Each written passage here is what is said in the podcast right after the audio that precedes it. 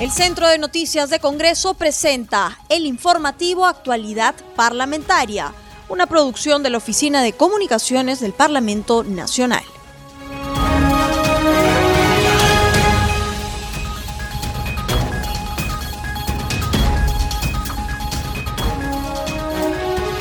Amigos? Bienvenidos al programa Actualidad Parlamentaria, una producción de CNC Radio del Congreso. Este programa se transmite en las regiones de Apurímac, Radio Estación Solar 103.3, en Arequipa, Radio Azul, en Ayacucho, Radio El Pueblo, en Huánuco, Radio Huánuco, en Junín, Radio Superlatina, en La Libertad, TV Cosmos 103.30 FM. Los saluda Rómulo Vargas y los acompañaré en esta jornada informativa. Continuamos con el programa y estamos en comunicación con el congresista Jorge Pérez, vicepresidente de la Comisión de Salud e integrante de la Comisión Especial COVID-19, para hablar con él sobre diversos temas de la coyuntura parlamentaria y entre ellas la variante brasileña de la COVID-19 que ya está en nuestro país, en ocho regiones. Congresista Pérez, ¿qué orientación podría dar usted a la población en torno a estas variantes? Y qué bien que estemos tocando este tema de tal manera de que la población esté informada de manera técnica y de manera científica. Trataré de resumir esto en, palabras coloquiales para que se entienda de qué se trata. Primero, el tema de las variantes, eh, cómo es que se está trabajando y cómo es que el ministro está diciendo de que ya hay ocho regiones aparentemente con la infestación de, esta, de estas variantes. En ese sentido, Rómulo, eh, yo lo que quiero primero que la gente entienda cómo es que se logra una variante. La variante no es otra cosa que la acumulación de mutaciones en la estructura del coronavirus. Y dentro del coronavirus hay una palabrita que dice corona, tiene una espícula, tiene una espiga, le, llaman proteína spike en, en, las puntitas, en la corona, en esa que, que son como si fuesen eh, espinitas, en esos puntos en la, en, en, la parte más distante del coronavirus, vas a encontrar ahí una proteína que está codificada por su mismo ARN que contiene el, coronavirus. Y estas mutaciones se dan justamente porque las bases nitrogenadas, las bases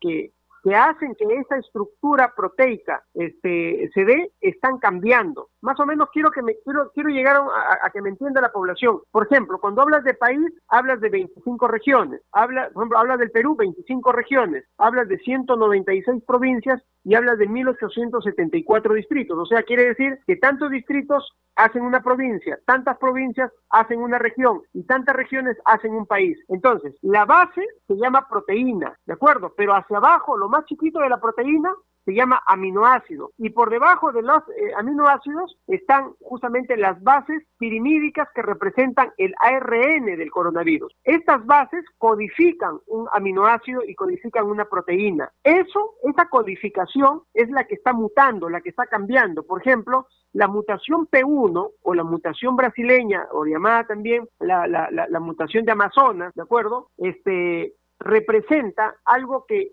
ha cambiado 17 mutaciones. De esas 17 mutaciones, eh, lo que ha tenido consigo es que ya eh, aparentemente eh, los receptores celulares, que son las enzimas convertidoras de tejido, o sea, nuestros receptores, ya están tratando en lo posible de sopesar de que no contaminen tu cuerpo, pero al momento que te ponen la vacuna, ya va a llegar en un momento en el que la vacuna que despertó un anticuerpo neutralizante contra estas espículas contra estos, estas cadenas proteicas se van a quedar prácticamente obsoletas porque no lo van a reconocer. Ese es el problema de la variante. Pero adicionalmente a ello, Rómulo, estas variantes son más contagiosas y además también estamos viendo un comportamiento muy, muy agresivo en las personas jóvenes, algo que no se veía en las anteriores variantes. La pregunta es, ¿significa que solamente estamos luchando contra la variante P1 o la de Manaus o la brasileña? Yo, yo, yo presumo que no es así. ¿Por qué? Porque simplemente lo que está haciéndose es una,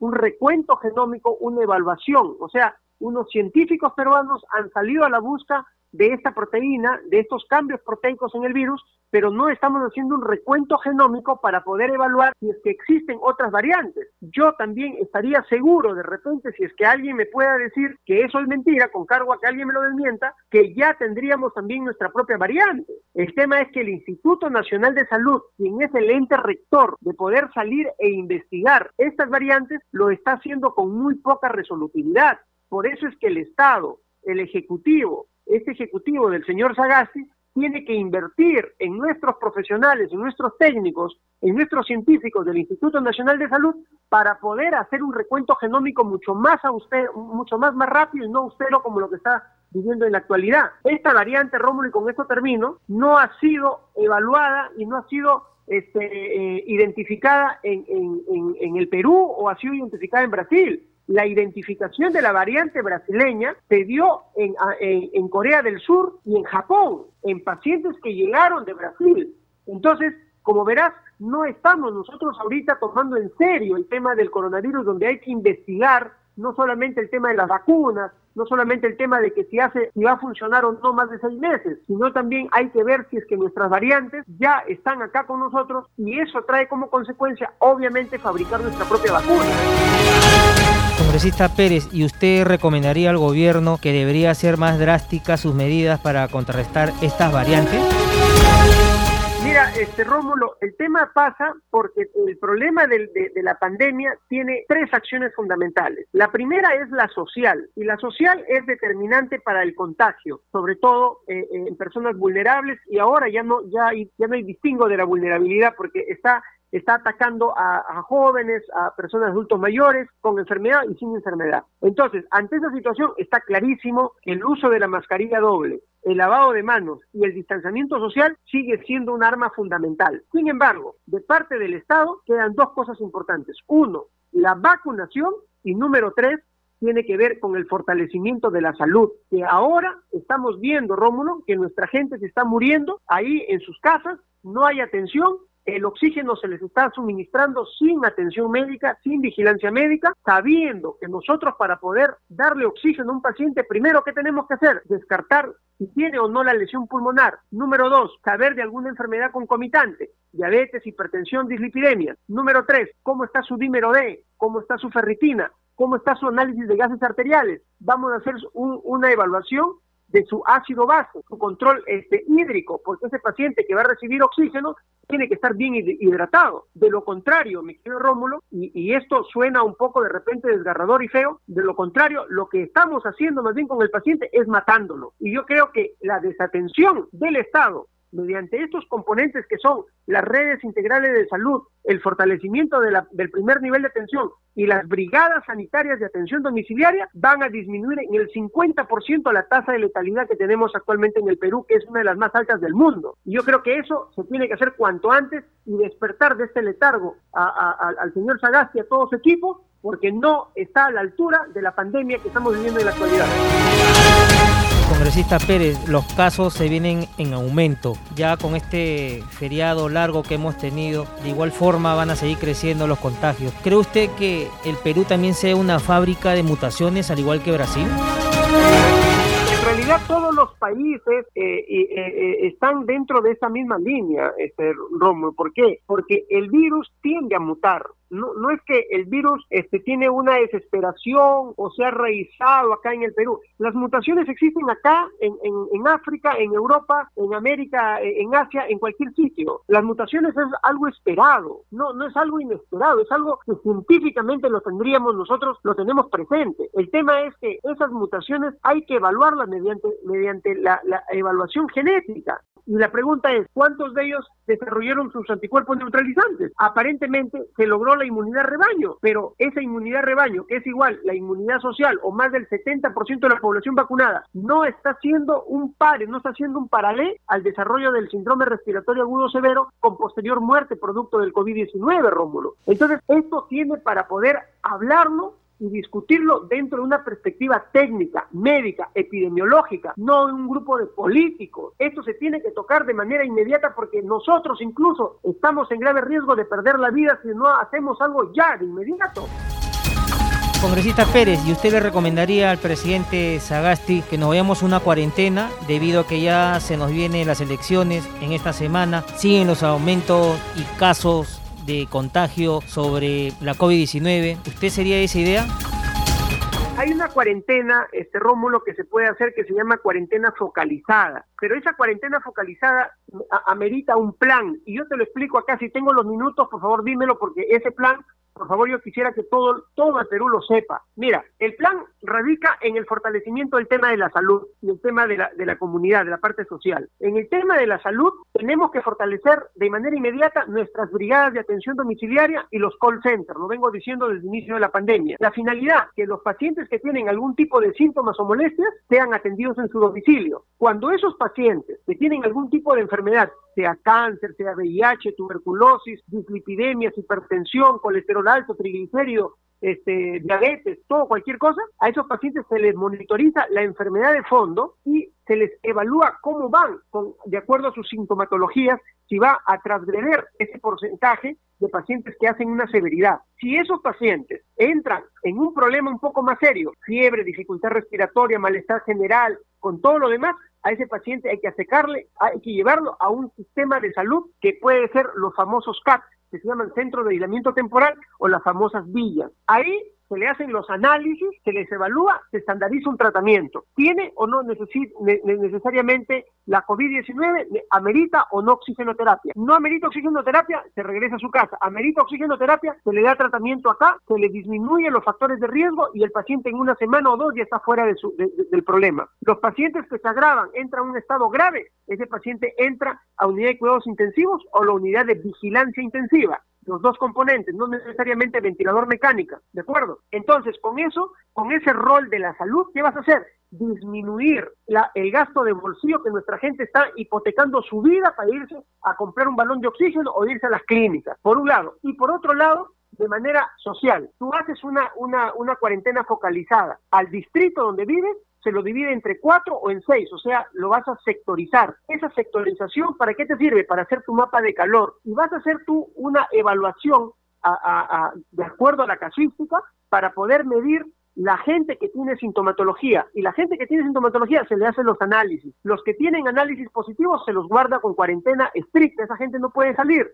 De, de tal manera de que si hacemos un mapa de calor y el distrito tiene más del 25% de la población contaminada, ese distrito se cierra y no puede salir hacia otro lado hasta poder disminuir y evaluar a los pacientes que van a desarrollar, algunos de ellos que se, estima que el 2% va a desarrollar el SARS-CoV, el, síndrome respiratorio agudo severo. Eso vinculado a una estrategia sanitaria, a una evaluación de cero prevalencia y una y, y una y una evaluación de algunos efectos este, eh, algunos efectos sobre el tema de la vacunación y otras enfermedades endémicas como es el dengue, vas a tú disminuir drásticamente la necesidad de hacer una cuarentena fuerte que va a permitir más hambre y miseria, porque ese es el gran problema de irnos a una cuarentena no inteligente, una cuarentena no planificada. Y yo te lo he resumido en pocos minutos cómo se hace una cuarentena focalizada e inteligente. Este Rómulo, yo no creo que el señor Sagasti no esté atento a esta situación y que no tenga a los técnicos a su lado para que les digan cómo se hace una cuarentena focalizada cuarentena inteligente. Congresista Pérez, muchísimas gracias por haber estado con nosotros en el programa. Nos ha dado usted un gran panorama y ojalá que el gobierno tome nuevas medidas en torno a esta nueva variante que se viene presentando en nuestro país. Muchísimas gracias, congresista Pérez. Muchas gracias, Rómulo, y siempre a tu servicio. Un fuerte abrazo.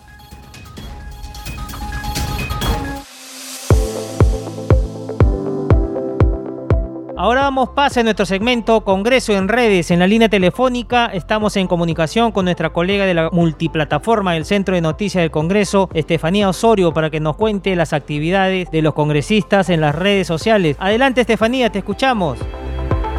Gracias Rómulo por el pase, un saludo especial a todos los oyentes de CNC Radio del Congreso y a todas las regiones de todo el país que nos sintonizan a esta hora. Una nueva semana empezando con, los, con las publicaciones de los congresistas en las redes sociales. Y empezamos con el Congreso de la República, quien a través de su cuenta oficial de Twitter comparte su boletín informativo con el resumen de las actividades de la semana para que la población vea el trabajo realizado por las diferentes bancadas del Parlamento Nacional. Continuamos con Congreso en redes. El legislador Isaías Pineda Santos del FREPA publica en su cuenta de Twitter que solicita una reunión virtual con el alcalde de Lima, Jorge Muñoz, para que informe sobre la situación de los terrenos de los pobladores de la Asociación de Vivienda Los Ángeles del distrito de Ancón. Y seguimos con más información de las redes. En Twitter, la legisladora Matilde Fernández de Somos Perú reafirma su compromiso en el Día Internacional del Autismo en favor de la eliminación de las barreras y desigualdades que padecen las personas con autismo. Por su parte, el parlamentario Rubén Ramos de Nueva Constitución publica en su cuenta de Twitter unos saludos a sus hermanos del distrito de Juli Chicuito, en la región Puno, al celebrar su 456 aniversario de fundación. Muchas felicidades. En otras informaciones, en Twitter, el congresista Walter Benavides de Alianza para el Progreso saluda a su colega de bancada Robertina Santillana por su onomástico, deseándole los mejores parabienes que Dios le tiene preparado en su vida familiar y profesional para que se hagan realidad. Bueno, Rómulo, esto fue nuestro segmento Congreso en redes. Solo para recordarles a todos nuestros oyentes que siempre pueden mantenerse informados de las actividades parlamentarias siguiendo nuestras redes sociales. Estamos en Instagram, en Facebook y en Twitter. Nos encuentran como Congreso Perú. Adelante contigo en estudios. Gracias, Estefanía, por tu reporte. Nos reencontramos el día de mañana.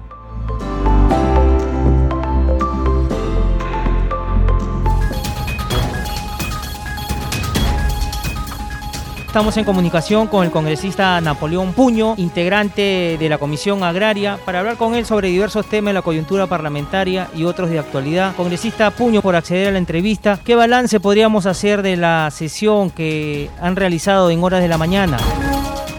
Gracias por esta, por esta comunicación, donde se han podido, se han podido aprobar pues para Tumbes, para el departamento de Tumbes, una, una, un proyecto de ley 6752, muy importante, por cierto, presentado por el congresista Merino y fortalecido también con mi participación. El proyecto consiste, y tengo que dar a conocer a nivel nacional, en que Tumbes tiene cinco cuencas propias, o sea, cinco cuencas nacionales que producen agua todos los años entre enero y abril. Sin embargo, esas aguas de primera calidad se van al mar. Entonces, el proyecto conlleva a que se declare de necesidad pública e interés nacional estas cinco cuencas productoras de agua como son la cuenca de la quebrada Faical en la provincia de Zarumilla, la cuenca de quebrada Angostura en la provincia de Tumbes y las cuencas de Casitas Mocapán, quebrada Seca y quebrada Fernández en la provincia de Contralmirante Villar. Esto pues es para decirle a los gobiernos nacionales, este y los que vengan, de que Tumbes ya no está esperanzado en un proyecto Puyango Tumbes. Ese proyecto este año cumple 50 años de firmado con el Ecuador y no se ha culminado ni siquiera un estudio binacional, lo que nos parece contradictorio pues a los destinos del desarrollo sostenible de nuestra región. Por lo tanto, consideramos este proyecto de ley que ha sido aprobado por unanimidad que tenga el consenso en el Pleno para poder lograr una ley para que esos recursos hídricos contribuyan al desarrollo de nuestra agricultura de Tumbes. Esos son, es un importante proyecto que se ha aprobado hoy día. Asimismo, yo también tenía un proyecto de ley de mi autoría, el 5865, que permitía pues cambiar o modificar los literales E y G del artículo sexto de la ley 3355, que es la ley de promoción y desarrollo de la agricultura familiar. Este proyecto de ley conllevaba pues a que los gobiernos locales, los gobiernos regionales principalmente, hagan programas de financiamiento y asistencia técnica para la producción, la transformación y la comercialización de productos agropecuarios para la pequeña agricultura. Asimismo, se, pretendía promover a través de los gobiernos locales, los gobiernos regionales, las organizaciones de productores y el mismo Midagri para que se hagan calendarizadamente y programadamente ferias locales en todas las regiones. Por ejemplo, si en el mes de julio es la producción de arroz, ¿por qué no hacer en todas las comunidades, en todos los distritos, la semana del arroz y que los productores se vean favorecidos con mejores precios, igual que los propios consumidores de arroz y los agricultores pues de pequeña agricultura se vean favorecidos principalmente para poder eh, contrarrestar los costos de producción de los cultivos. Pero lamentablemente este proyecto de ley ha sido llevado a un cuarto intermedio porque tiene algunas observaciones que está cruzándose con otras leyes ya aprobadas,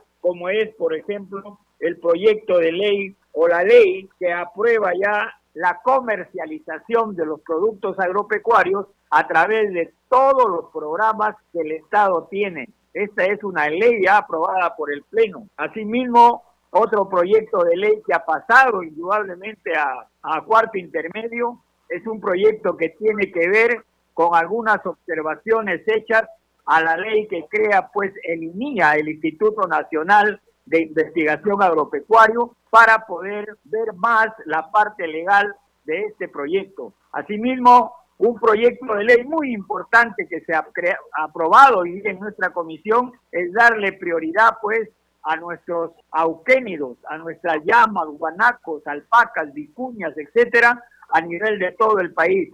Estos son principalmente los, primeras, los, principales dispositivos legales que hemos discutido hoy en la Comisión Agraria del Congreso Nacional. Congresista Puño, y cambiándole de tema, ¿qué evaluación podría hacer usted sobre el proceso de vacunación que se está desarrollando a nivel nacional? Y también a este tema hay otro que ha ingresado la variante brasileña, que ya llegó a ocho regiones de nuestro país y se están incrementando los casos de COVID-19.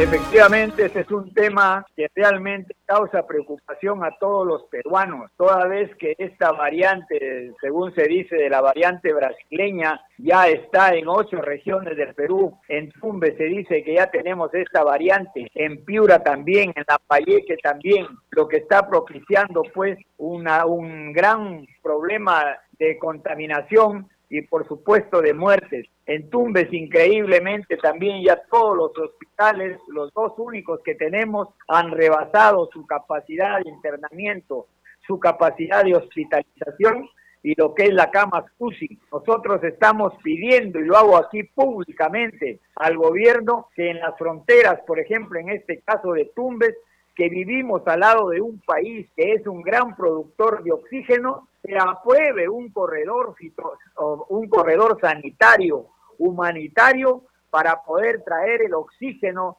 del Ecuador. Lo único que se quiere es pues que se dé las facilidades a través de las cancillerías para que los ciudadanos vecinos puedan obtener su oxígeno medicinal desde la ciudad de Huaquillas o de la provincia de Machala estamos a hora y media. Sin embargo, de Piura estamos a seis o a cuatro horas de distancia para poder comprar oxígeno y que tampoco hay en la ciudad de Piura.